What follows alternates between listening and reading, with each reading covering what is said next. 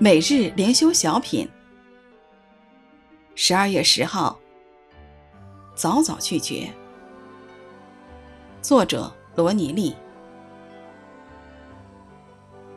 教养孩童，使他走当行的道，就是到老他也不偏离。箴言书二十二章六节。我认识一位美国师母。当他有三个孩子时，给他们的食物都留意健康。后来相继有第四个、第五个孩子，孩子一多就有吵闹，在车里吵闹更影响心情和安全。为了哄他们，特别是最小的男孩子，他就开始给他吃棒棒糖。以后只要他一闹，就有棒棒糖。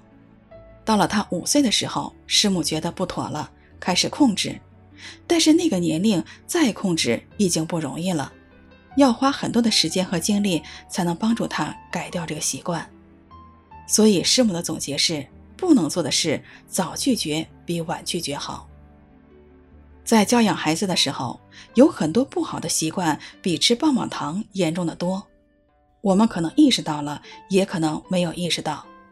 作为基督徒的家庭，父母当好好的学圣经，对照自己的行为，一点点教导儿女，自小就知道神的心意。对神不喜欢的事，就当早早的约束禁止；当行的事，就给予孩子引导和鼓励。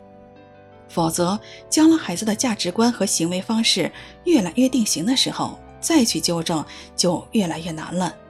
就像栽一棵小树，一开始就用直的棍杆去固定它。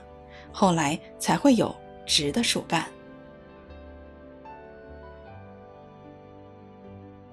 教养孩童，使他走当行的道，就是到老他也不偏离。